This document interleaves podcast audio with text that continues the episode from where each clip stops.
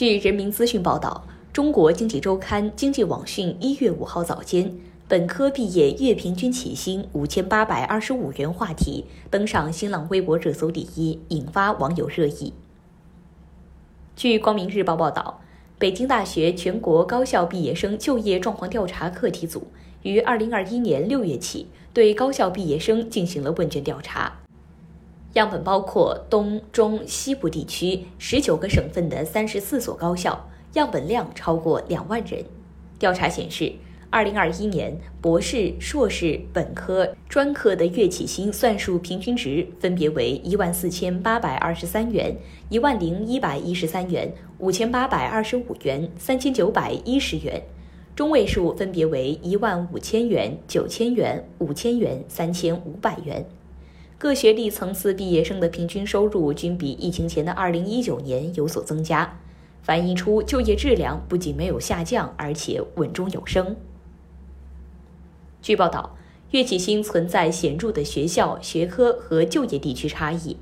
分学校类型看，一流大学建设高校的月起薪最高为一万零八百二十七元，其次一流学科建设高校为七千三百四十六元。第三是普通本科高校，为六千零四十三元。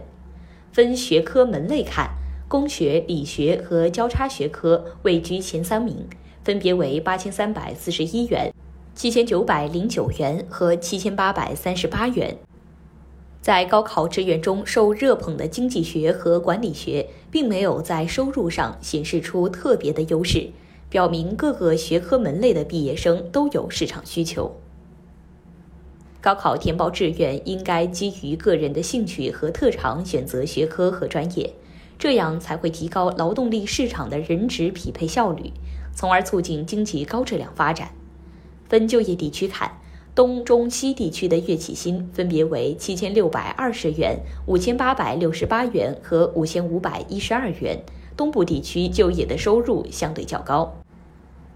此外，与疫情前的二零一九年相比，毕业生就业的城乡分布、行业分布、单位分布等各种结构都没表现出很大的波动性。从单位性质分布看，企业是吸纳毕业生就业的主要单位，在已确定工作单位的毕业生中，大约四分之三去了企业，为百分之七十三点八。民营企业的占比最大，吸纳了超过三分之一的毕业生，百分之三十五点二。国有企业的占比排在第二位，为百分之二十五点零。三资企业的作用也不容忽视，占比为百分之六点六。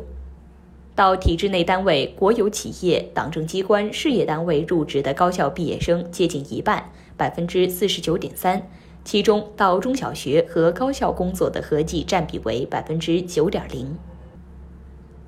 感谢收听《羊城晚报广东头条》，我是主播一飞。